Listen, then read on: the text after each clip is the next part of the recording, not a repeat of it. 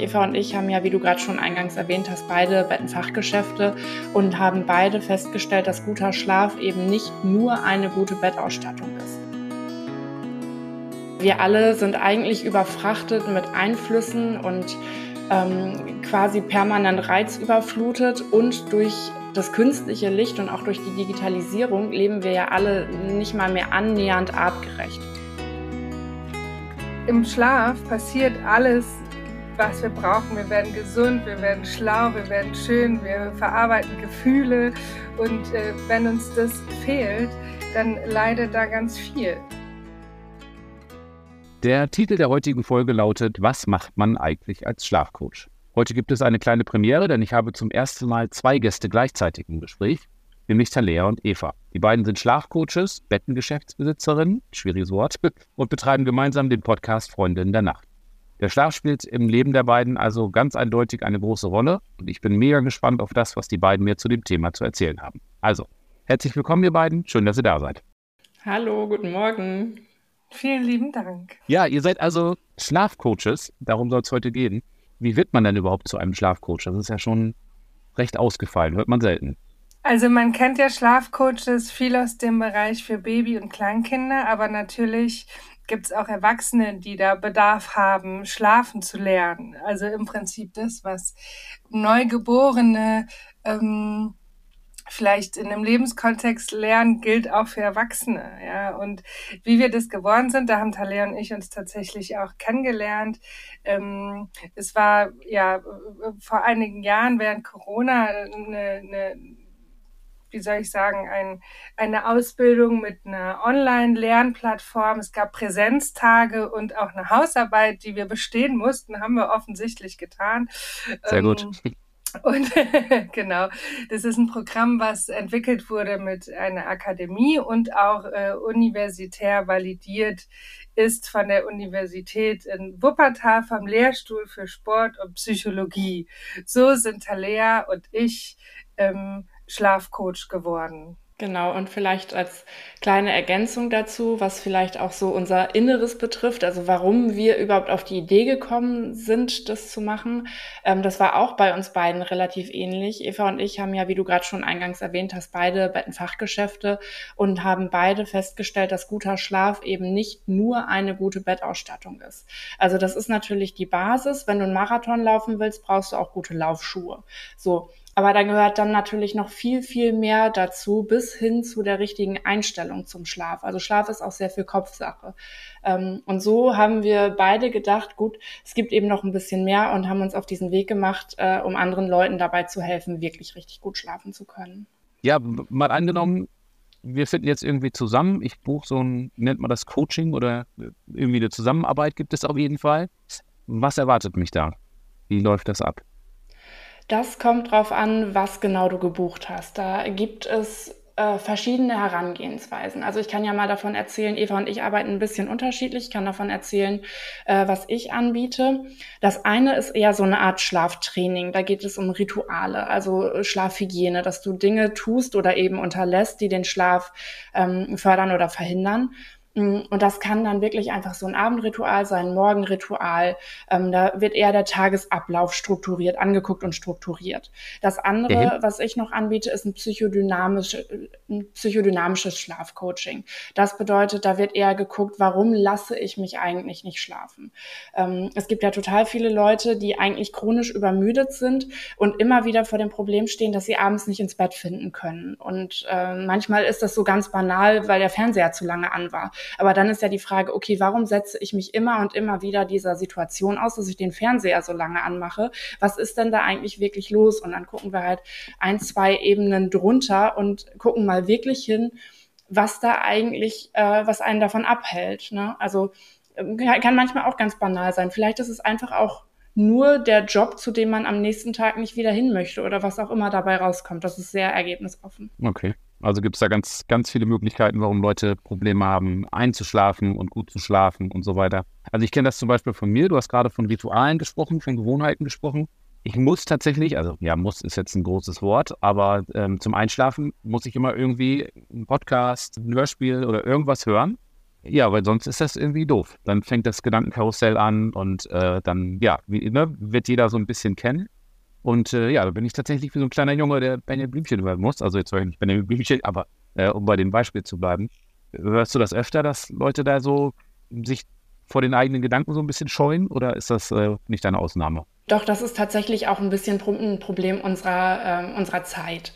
Ne, wir alle sind eigentlich überfrachtet mit Einflüssen und ähm, quasi permanent reizüberflutet und durch das künstliche Licht und auch durch die Digitalisierung leben wir ja alle nicht mal mehr annähernd artgerecht. Das heißt, wir mhm. haben oft auch gar nicht die Freiräume, unsere Gedanken mal schweifen zu lassen. Und das, was du gerade beschreibst, dieses Gedankenrasen, ist eigentlich nur ein Symptom davon und die, die Ursache ist eine ganz andere. Du wirst wahrscheinlich untertags wenig Freiräume haben, die Gedanken einfach mal schweifen lassen zu können. Und der Körper holt sich, was er braucht. Und das holt er dann in, in dem Fall, in dem Fall vieler Leute, ähm, sich einfach, wenn er dann abends im Bett liegt, weil dann ist halt Zeit. Aber ich möchte dir dein Hörspiel abends gar nicht nehmen, denn das ist auch ein, ein äh, schöner Weg einzuschlafen. Ich will nur darauf aufmerksam machen, dass die Ursache eigentlich woanders liegt. Okay. Ja, ich habe da immer so ein bisschen die Sorge, dass ich da irgendwo, also dass der, der, der Körper oder die Gedanken wollen ja irgendwo verarbeitet werden. Der Körper will sich mit irgendwas beschäftigen oder der Kopf will mit sich mit irgendwas beschäftigen. Und ich schiebe das einfach dann so weg, indem ich mir dann irgendeinen Podcast anhöre. Ähm, ich habe aber natürlich so ein bisschen die Sorge, dass ich das dann mit Zinsen wieder zurückzahle, äh, indem mein Körper das dann nachts verarbeitet und ja, die Rechnung halt nicht so ganz aufgeht.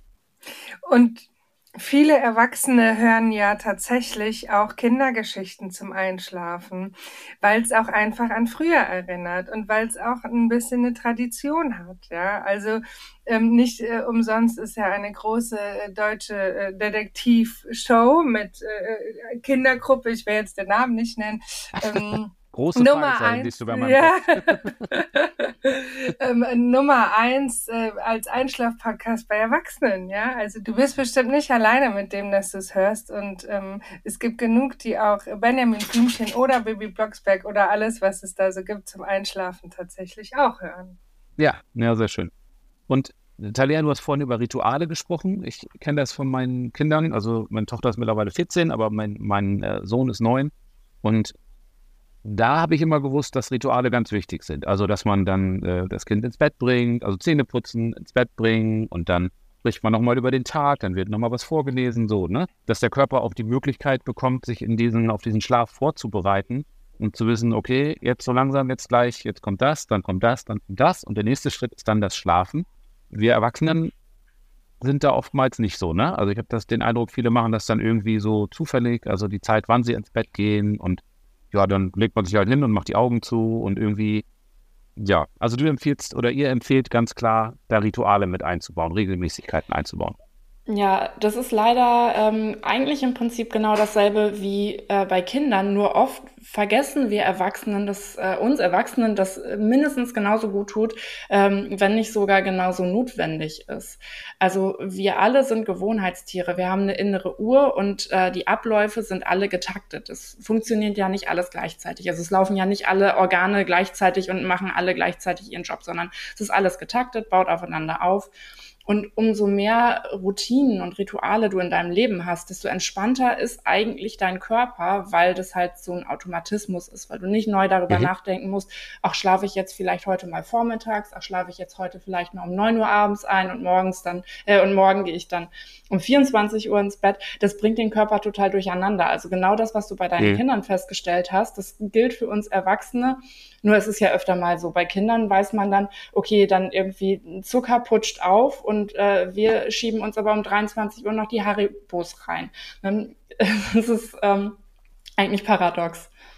Ja, ja, okay, verstehe. Die Versuchung ist dann einfach zu groß, ne?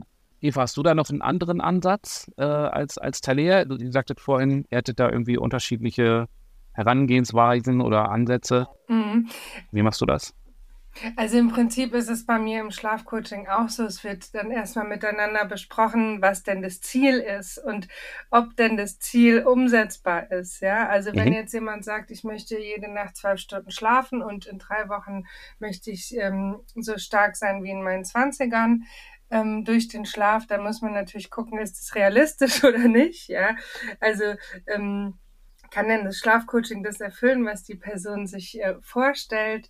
Ähm, genau, es wird erstmal der Ist-Zustand analysiert, dann wird sozusagen Fahrplan erstellt, was passiert in den nächsten Wochen, ähm, wie oft äh, trifft man sich oder passiert es virtuell, ähm, gehe ich vielleicht auch mal zu der Person nach Hause und gucke mir das, das Bett, äh, die Schlafstätte an? Und ähm, was für Talea und mich auch, glaube ich, gleichermaßen gilt, ist, ähm, dass wir auch darüber verschwiegen sind. Also wir teilen ähm, oder tauschen uns mal aus, natürlich völlig ohne Namen, wenn es darum geht, auch mal einen Fall zu besprechen. Aber was Menschen uns sagen, bleibt bei uns. Ja. Ähm, nur wenn es wirklich darum geht, nochmal eine zweite Meinung einzuholen, völlig anonym, ähm, gehen wir zwei dann auch miteinander ins Gespräch oder fragen mal auch Schlafforscher, Schlafforscherinnen nach deren Meinung, was jetzt einen bestimmten Fall anbelangt. Aber ähm, genau, da müssen und sollen und dürfen sich alle sicher sein, dass deren teilweise auch sehr intime Schlafthemen bei uns bleiben. Ich habe bei euch im Podcast gesehen, ihr habt da mal das Thema Schlafwandeln beschäftigt. Das ist ja dann doch irgendwas, wo man, was dann einigen Leuten vielleicht unangenehm sein könnte. Ne? Ich meine, man kann ja nur nichts dafür, aber ähm, ja, dann ist es doch ganz schön zu wissen, dass das, dass das Ganze anonym bleibt. Ähm, habt ihr vielleicht mal so ein, naja, Fallbeispiel ist ein schwieriges Wort, aber irgendwie ein, so, ein, so ein Beispiel für eure Arbeit, irgendwie, dass ihr mit, mit einem Klienten oder einer Klientin mal zusammengearbeitet habt, wie das so abgelaufen ist? Also natürlich anonym, das ist klar, aber irgendwie ein schönes Beispiel. Also ich habe über deine Frage ähm, nachgedacht und ehrlich gesagt ist es oft so, dass es oft auch ganz kleine Änderungen in den Verhaltensweisen sind, die schon eine Veränderung herbeiführen. Also zum Beispiel kann es sein, früher die Zähne zu putzen, ja, oder sich früher ähm, das Gesicht zu waschen oder was auch immer man tut abends, ähm, bevor man schlafen geht. Ähm, und es geht ja dazu, darum, das Verhalten am Tag anzuschauen und immer zu gucken, ähm, was macht dieses Verhalten am Tag mit meinem Schlaf letztendlich. Und das ähm, ist ein riesiger Pool voll kleiner Stellschrauben und manchmal gar nicht so dieses eine große Ding, ähm, was sich ändern muss oder kann oder soll. Ähm, es kann manchmal sein, Schlafbrille auf, früher Zähne putzen und dann fühlt sich schon ganz anders an, weil meine elektrische Zahnbürste meinen Kopf durchrüttelt und mich wach macht, ja. Ich hätte ähm, ein Fallbeispiel, wo ich ähm, auch nicht zu viel verrate, denn ich habe auch über die Frage nachgedacht und oft sind es natürlich die Beispiele, wo man sagen würde, oh wow, das ist ja interessant, sind die, wo, wo ich natürlich auch schon viel über die Leben der Personen, die mir das anvertraut haben, äh, verraten würde, was ich natürlich nicht möchte. Ähm, aber ich kann davon erzählen, dass ich immer mal wieder auch Menschen begleite ähm, von, von einer von einem großen Krankenhaus in Berlin, ähm, die dort Operationen hinter sich haben bei ähm, Problematiken, die eben die Atmung ähm, im Schlaf äh, hinterher dann wieder verbessern. Und oft ist es auch so, dass obwohl das Problem äh, aus medizinischer Sicht behoben ist, dass die Schlafstörungen bleiben, weil Schlaf eben so viel auch Kopfsache ist. Und da ist es dann oft so, dass manchmal dann quasi der Kopf so ein bisschen hinterherhinkt, so ein bisschen abgeholt werden darf und das hinterher dann wieder rund läuft. Also der Körper, die Atmung funktioniert wieder und der Kopf weiß auch, ah, okay, ich kann mich entspannen und auch diese Angst vorm nicht schlafen können wird dann ein bisschen weniger und wenn es rund läuft, äh, funktioniert es am Ende dann halt wieder richtig gut, die Atmung und der Schlaf. Mhm. Okay, ja, so ein bisschen das Henne-Ei-Problem, ne? Wenn dann der Körper Problem hatte, dann äh, zieht der Kopf mit und wie du sagtest, dauert das dann halt so ein, so ein bisschen. Ich habe tatsächlich auch, wo ihr das gerade erzählt, auch noch so ein Fallbeispiel äh, von einem Freund. Der hat immer abends, relativ spät abends, weil, äh, weil er dachte, er würde es anders nicht hinbekommen, äh, seinen Sport gemacht. Ist ins, ins Fitnessstudio gegangen und hat sich dann nach dem Sport geduscht und dachte, so, dann kann ich mich jetzt ins Bett legen und hat sich dann gewundert, warum er nicht äh, gut schlafen kann. Ich schmutze jetzt so ein bisschen, ich will da niemanden auslagen, Gottes Willen, aber ich hab, wir haben dann darüber gesprochen. Ich sagte, das ist doch logisch, denn du hast deinen Körper da zu Höchstleistungen und da sind so viele Hormone im Blut und keine Ahnung, ohne dass ich da tiefer im Thema bin, ähm, habe ich gesagt, lass das doch mal, das so spät abends zu machen. Also irgendwie so zwei Stunden vorher oder so, vielleicht keine gute Idee. Verschieb das doch mal auf den Morgen. Und der rief mich dann ein paar Wochen später an und sagte, äh, ja, das hat funktioniert. Das war eine gute Idee. Also oft liegt die Lösung da ja auch ähm, in der Natur. Also wenn man sich überlegt, wenn wir jetzt wirklich äh, mit der Natur leben würden, wie wäre es denn dann? Und wenn man sich das so anguckt, dann ergibt Sport ja relativ wenig Sinn. Also früher hast du ja, also als wir alle noch relativ ungeschützt gelebt haben, da hast du ja nur rennen müssen, wenn du entweder angegriffen wurdest oder wenn du selber dein Futter gejagt hast. Das heißt, beides Stresssituationen, beides höchst überlebensrelevant. Und dich in diesen Zustand zu bringen, äh, obwohl du eigentlich eine halbe Stunde später schlafen möchtest, ergibt halt einfach auch aus der Perspektive recht wenig Sinn. Ja, verstehe. Gut, und dann wird wahrscheinlich im Sport äh, eine ganze Menge Cortisol ausgeschüttet, das Hormon, was eigentlich dafür sorgt, dass wir morgens aufwachen und so weiter. Und dann fällt einem das auf die Füße. Ne? Wie sieht es denn aus mit einem, wir haben das ja vorhin schon mal so ein bisschen angedeutet, mit einem regelmäßigen Schlaf-Wachrhythmus, äh, wie es so schön heißt. Also, dass man so ziemlich zur gleichen Zeit ins Bett geht und ziemlich zur gleichen Zeit wieder aufsteht. Wie wichtig ist das, um guten Schlaf zu haben? Ich freue mich sehr über die Frage. Die Antwort ähm, ist immer so ein bisschen Downer, ne? weil man dann erwachsen sagt, nee, aber ein bisschen Regelmäßigkeit würde dir gut tun. Ähm, also jede Person hat einen ähm, ja, genetisch bedingten Schlafrhythmus. Und sobald ich den verlasse, der verändert sich auch manchmal ein bisschen im Laufe des Lebens. Und sobald ich den verlasse, habe ich einen Jetlag. Also wenn ich sonntags ausschlafe, ähm, Jetlag. Wenn ich samstags ausschlafe, dasselbe. Wenn ich später als gewohnt ins Bett gehe, wenn ich äh, früher aufstehe als gewohnt, äh, dann gerate ich immer durcheinander. Ja? Und ähm, es gibt da so ein paar kleine Ausnahmen, die man individuell betrachten muss, wenn ich zum Beispiel im Schichtdienst arbeite. Ne? Aber davon will ich jetzt mal gar nicht sprechen.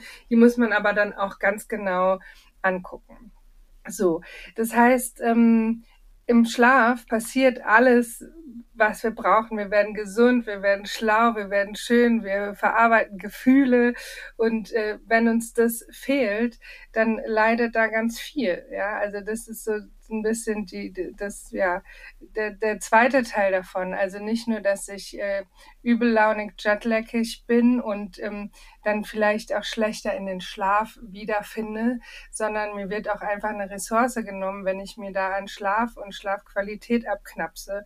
Und das muss man einfach wissen, ja. Und wenn ich äh, meine Prioritäten setze und sage, mir ist es jetzt aber total wichtig, die ganze Nacht im Club zu tanzen, kann man das tun. Das ist auch bestimmt schön.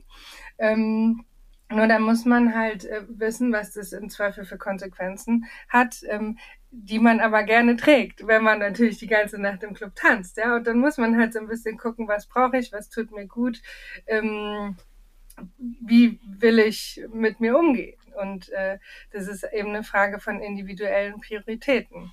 Mhm. Okay, ja, alles hat seinen Preis. Ne? Talia, wie stehst du zu dem Thema? Regelmäßige Schlafenzeiten, Aufwachzeiten? Mhm. Ja, absolut. Ähm, das ist das A und O. Wie ich vorhin auch schon mal ganz kurz erwähnt habe, es gibt halt ja Abläufe im Körper. Und wenn man dann sowas macht, wie zum Beispiel mal eine ganze Nacht durchtanzen, ähm, dann erwartet man vom Körper, dass die Regenerationsprozesse einfach auf den Tag verlagert werden. Ähm, was aber eben nicht so einfach geht. In der Regel ist es ja so, dass viele dann auch alkoholisiert sind. Das heißt, der Körper ist dann sowieso, wenn, wenn man dann ins Bett geht, erstmal auch mit dem äh, Alkoholabbau beschäftigt und gar nicht mit den Regenerationsprozessen Prozessen und auch unabhängig davon, selbst wenn man ähm, komplett nüchtern dann nach der durchtanzten Nacht ins Bett geht, ist der Körper tagsüber auf ganz andere Dinge eingestellt als nachts.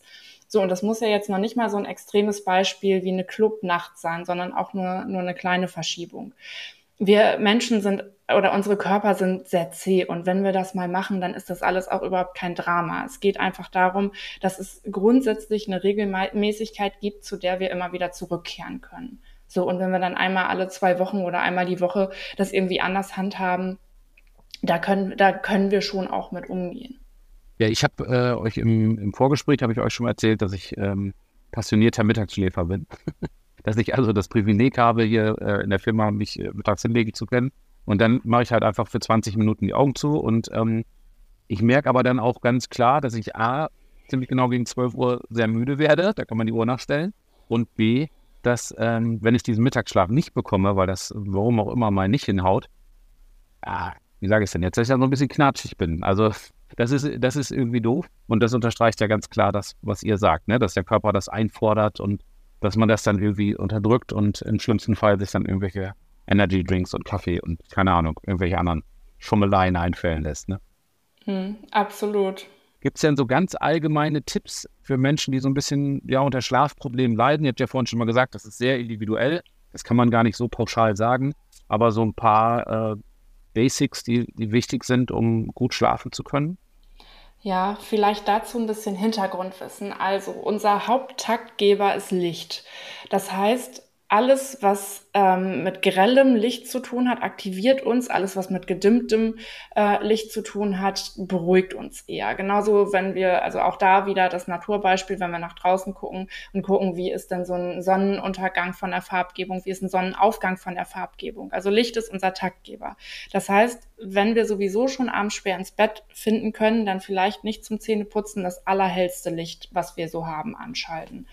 Ähm, das ist schon mal ein super Tipp. Und dann der andere, wie ich finde, recht einfach für alle umzusetzen, ein guter Tipp ist, ähm, morgens nach dem Aufstehen an die frische Luft. Also äh, auch wenn es nur das Fenster ist, was mal komplett geöffnet wird, einmal wirklich bewusst die Nase nach draußen halten, ins äh, am besten Tageslicht gucken, wenn es schon da ist und mal tief einatmen weil die gute Nacht, die fängt eigentlich ja schon am, am Morgen vorher an. Also sich eine halbe Stunde vorm Schlafengehen über Schlafen Gedanken zu machen, ist definitiv zu spät.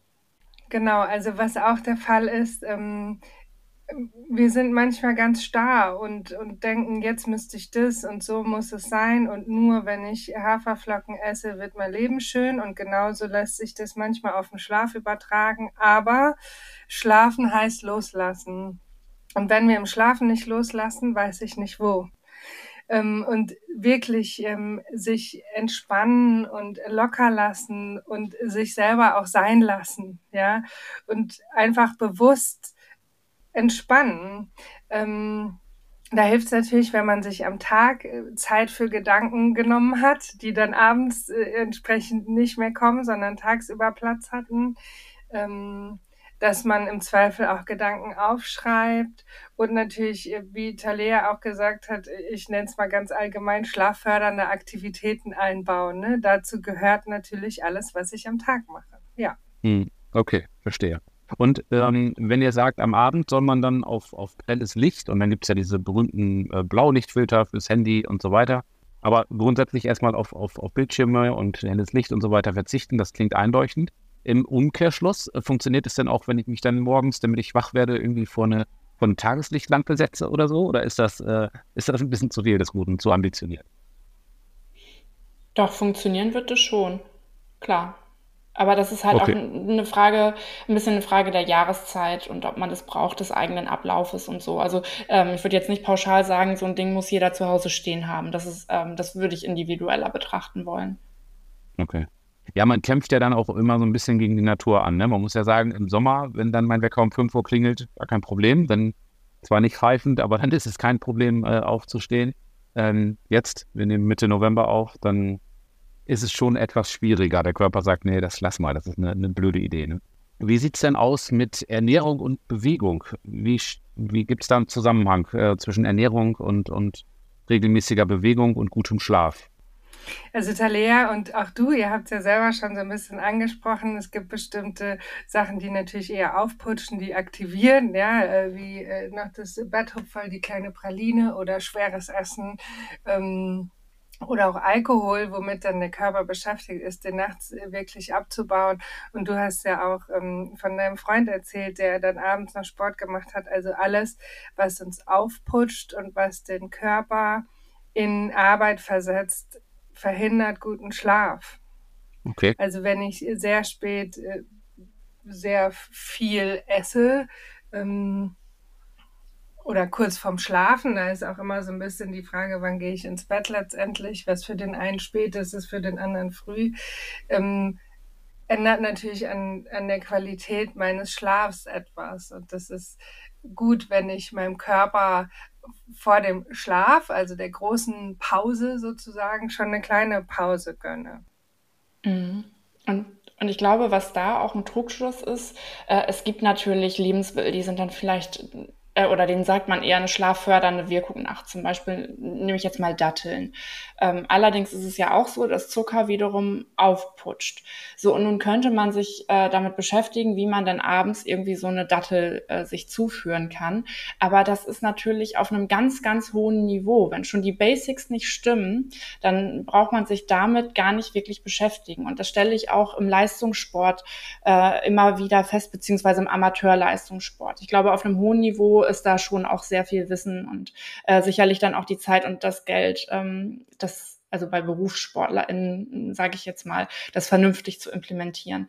Aber in einem hohen Amateurniveau ist es ganz oft so, dass die Basics vergessen werden und dann wird aber hier noch an einem Supplement geschraubt und da noch an einer Kleinigkeit geschraubt und es ist aber eigentlich gar nicht richtig die Grundlage geschaffen. Also das, was Eva gesagt hat, wenn man jetzt nicht um 10 Uhr abends das dickste Steak isst, dann ist das manchmal schon eine ganz große Hilfe und dann braucht man sich über den Kleinkram erstmal auch noch gar keine Gedanken machen.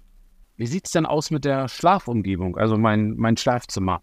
Wie sollte ich die optimalerweise gestalten? Also ich meine, jetzt Optimum ist, ist ein schwieriges Wort, aber so, womit habe ich denn 80 Prozent abgedeckt? Womit bin ich auf einem, auf einem guten Weg sozusagen? Also Hauptbestandteil ist natürlich das Bett und äh, da wäre es schon sinnvoll, wenn das von der Ergonomie zu meinem Körper passt. Nun ist es aber auch so, umso jünger und umso fitter wir sind, ähm, desto weniger relevant ist das. Es ist immer relevant, aber es wird noch viel relevanter, wenn der Körper eben auch schon Probleme mitbringt, ne? dass die Wirbelsäule gerade gelagert ist. Äh, Im Schlaf erschlafft unsere Muskulatur ähm, teilweise nahezu vollständig und ähm, dann ist der Körper der Position ausgeliefert, in, in die wir den Körper gebettet haben. Ähm, das heißt, da macht es schon auch Sinn, ein Bett zu haben, was gut zu einem passt. Das Kopfkissen zähle ich da jetzt mit zu. Die Bettdecke nicht zu warm, nicht zu kalt, lang genug, dass nicht immer Füße oder Schultern raus, äh, rausgucken. Also das ist einmal das Bett für sich, aber auch der Schlafraum, in dem wir uns befinden, ist nicht irrelevant. Also wenn da der Schreibtisch steht, wo sich die ungeöffneten Briefe stapeln und dann noch das Sportgerät nehmen und wir äh, ein schlechtes Gewissen haben, weil wir schon seit Ewigkeiten irgendwie nicht geschafft haben, wieder Sport zu machen äh, und am besten dann auch noch die nicht zusammengelegte Wäsche, die wir jetzt auch nochmal wegräumen müssen. Naja, das ist ja schon logisch, dass wir schon mit einem Stressgefühl irgendwie ins, ins Bett gehen oder ins Schlafzimmer gehen. Wenn man denn die Möglichkeit hat und den Platz dafür hat, dann sollte man das Schlafzimmer also so, so clean wie möglich halten äh, ein Bett, ein Nachttisch und ähm, möglichst wenig drumherum, ja. Ja, oder auch, ich meine, wenn man es einfach lieber ein bisschen vollgestellter hat mit viel Deko und Gedönse drumherum, also wenn das der eigene Wohlfühlraum ist, dann ist das auch völlig okay. Ähm, nur so, dass es für einen selber ein entspannter Raum ist, in den man gerne geht. Eva, wie siehst du das? Genau, also im Zweifel darf das Schlafzimmer auch der kleinste Raum in der Wohnung im Haus sein und da wirklich auch das Bett drin stehen und der Nachttisch und ähm, alles weitere dann nach äh, individuellen Vorlieben. Wenn ich Freude dran habe, dass äh, mich irgendwelche Mitbrinkel aus dem Urlaub morgens und abends angucken und ich die, ist das auch völlig in Ordnung. Ähm, bestimmte Pflanzen sind fürs Schlafzimmer auch äh, gut so wie Talea auch gesagt hat, alles, was mir schlechte Gefühle macht, hat im Schlafzimmer eigentlich nichts zu suchen. Dazu gehört der Wäscheberg und, und, und. Ja, ja, ich verstehe. Und ich mag es im Schlafzimmer immer, aber das ist sicherlich auch individuell immer gerne sehr kalt. Also am liebsten die Nase richtig schön kalt, Fenster auf und unter der Bettdecke schön warm, dann, dann fühle ich mich wohl. Aber das ist wahrscheinlich wieder individuell, denke ich mal. Ne? Ja, also es ist schon so, dass unsere Körper beim Schlafen runterkühlen. Das heißt, richtig gut wird keiner schlafen, der das Schlafzimmer knallerheiß hat. Ähm, die eigene Wohlfühltemperatur, die variiert um ein paar Grad, aber es ist schon richtig, das Schlafzimmer sollte, also ich will jetzt, es gibt, äh, es gibt Gradangaben, bei denen es besser oder schlechter funktioniert. Ähm, das will ich aber niemandem so richtig auferlegen, weil es schon auch sehr individuell ist und dann hängt es auch nochmal davon ab, was für Schlafklamotten man trägt und ob man eine richtig warme oder eine ganz dünne Bettdecke hat, ob nochmal jemand neben einem liegt. Also mm, ja, aber auch da nicht zu warm. Und so wie du das gerade beschreibst, äh, da muss ich ein bisschen schmunzeln, weil äh, meine, meine Vorstellung war, dass du dann quasi so mit Mütze und Schal im Bett liegst. Wichtig ist da natürlich nur, ähm, dass deine Bettdecke so auf dich abgestimmt ist, dass du nicht irgendwann ähm, quasi einen Hitzestau hast und dann irgendwie einen Arm oder ein Bein raushältst, weil wenn das Schlafzimmer dann so extrem kalt ist, wird dieser Körperteil so ein bisschen verschwitzt sein und dann extrem auskühlen. Und das ist überhaupt nicht gut für die Muskulatur und für die Gelenke. Ja, Schlafstörungen, ich habe da, ich weiß jetzt keine Zahlen, vielleicht äh, habt ihr da was, aber vom, vom Grundsatz her sind ja sehr weit verbreitet und viele Menschen mittlerweile, ja, man drückt das dann irgendwie weg, man nimmt das nicht ernst oder man trinkt mal einen Liter Kaffee mehr oder einen Energy Drink oder was auch immer. Gibt es so einen Punkt, ab dem man sagen sollte, so jetzt irgendwie ist das hier jetzt so weit aus den Fugen geraten, so weit, ähm, dass es nicht in Ordnung ist, dass ich mir irgendwie professionelle Hilfe suchen sollte? Und Gut, müssten wir jetzt professionelle Hilfe definieren. Ne? Muss man da zu, einem Arzt, ins Schlaflabor oder ähm, äh, ja, geht man da zu einem Schlafcoach? Aber ab wann würdet ihr jemandem raten, sich Hilfe zu holen? Ich dachte eben schon, du sagst, ein Liter Wein trinken, um besser zu schlafen. Das wäre natürlich eine große Katastrophe. Also es gibt bestimmte ich mache jetzt hier, man kann es ja nur hören, aber für euch, die ihr mich seht, ihr beiden, ich mache jetzt hier große Anführungszeichen. Es gibt bestimmte Regeln ähm, oder eine Regel, die sagt, ab wann ist es eine Schlafstörung. Also wenn man mindestens dreimal in der Woche über einen Monat Schlafprobleme hat, gilt es als Schlafstörung. Und da muss ich aber ganz ehrlich sagen, ähm, für mich ist es so, sobald es stört und meinen Alltag beeinflusst, muss was getan werden. Und es gibt nun mal Lebensphasen, die sind herausfordernd. Ja, sei es, man hat eine anstrengende Phase im Job, man hat eine, weiß ich nicht, Klausurenphase, man hat äh, Streit, man ähm, ist vielleicht in einer Trauersituation oder man ist frisch verliebt und kann deshalb nicht schlafen. Also es gibt ja viele Situationen, die dazu führen, dass der Schlaf leidet gerade dann brauchen wir oft ein bisschen mehr und ein bisschen besseren Schlaf, aber aufgrund von Gefühlscocktails funktioniert es dann einfach nicht. Und das ist mal der erste Schritt, ähm, wahrzunehmen, in welcher Situation bin ich eigentlich gerade und was passiert hier mit mir oder was tue ich ähm, auch aktiv, was meinen Schlaf stört. Und das einmal wahrzunehmen und auch ähm, mit sich da ähm, gnädig ist so ein bisschen das falsche Wort, aber das auch mal zu akzeptieren, dass es auch Phasen gibt, kurze Phasen bitte, ähm, wo es eben nicht so funktioniert. Und das können, kennen wir ja alle aus allen Bereichen. Ich habe mal eine Woche, wo, wo ich sportlich nicht so glänze, wie ich es kenne.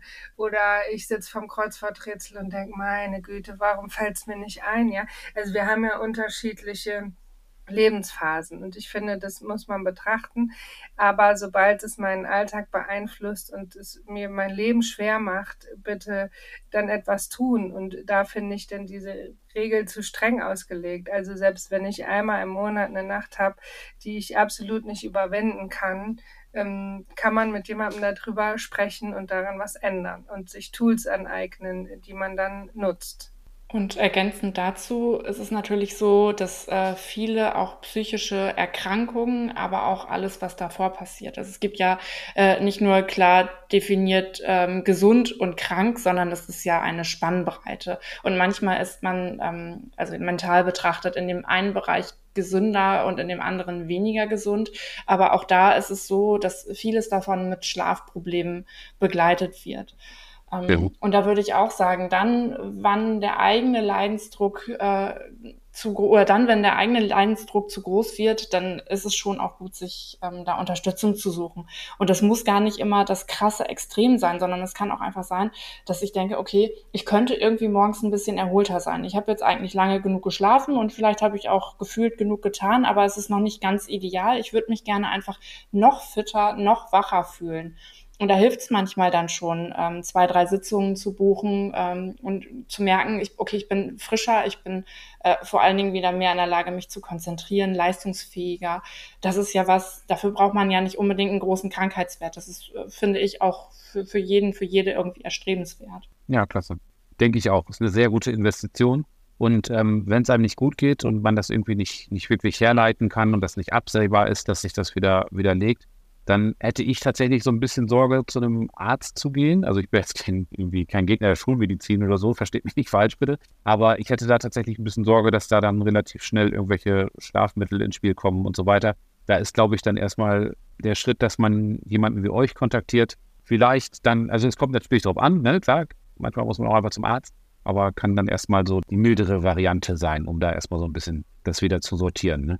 Abs absolut, ja. Leider, ja, da, ähm, da würde ich gerne noch, noch einhaken, denn leider ist das äh, ein, Riesenthema. Schlafmittel wird super schnell verschrieben. Äh, und da ist leider auch einfach ähm, allgemein noch nicht genug Wissen über den Schlaf vorhanden, was man aber niemandem auch so richtig vorwerfen kann. Denn die Schlafforschung ist noch kein ganz so altes Gebiet. Also der Schlaf ist noch nicht wahnsinnig gut erforscht. Das heißt, viele Erkenntnisse, die wir mittlerweile haben, die sind auch erst in den letzten Jahren äh, aufgekommen. Und dementsprechend braucht es natürlich auch ein bisschen, bis das auch wirklich bei ähm, allen irgendwie angekommen ist. Aber da würde ich mir auch gerade von Ärztinnen und Ärzten wünschen, dass da vielleicht äh, eher mal ein bisschen genauer hingeguckt wird, anstatt einfach äh, eine Tablette mitgegeben wird und gesagt, ja, okay, nimm mal, Problem wird sich von selber lösen. Tschüss. Ja, ja, sehe ich auch so. Definitiv. Wirst du so bestätigen können, Eva, ne? Ja, also ich habe es auch selber persönlich tatsächlich erlebt. Ich war bei einer Ärztin, die kannte mich noch nicht, ich kannte sie nicht und ähm, es gab ein sehr, sehr unschönes Erlebnis und äh, sie hat gefragt, äh, wie sieht's aus, wie geht's mit dem Schlaf? Und dann habe ich gesagt, naja, im Moment geht so.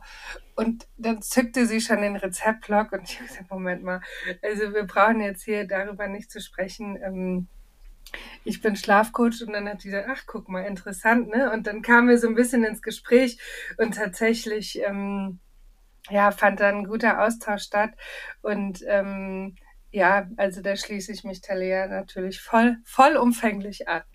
Vielleicht ist es manchmal bei den Medizinern, wie gesagt, ich will da nicht pauschalisieren, aber auch so eine Art Hilflosigkeit.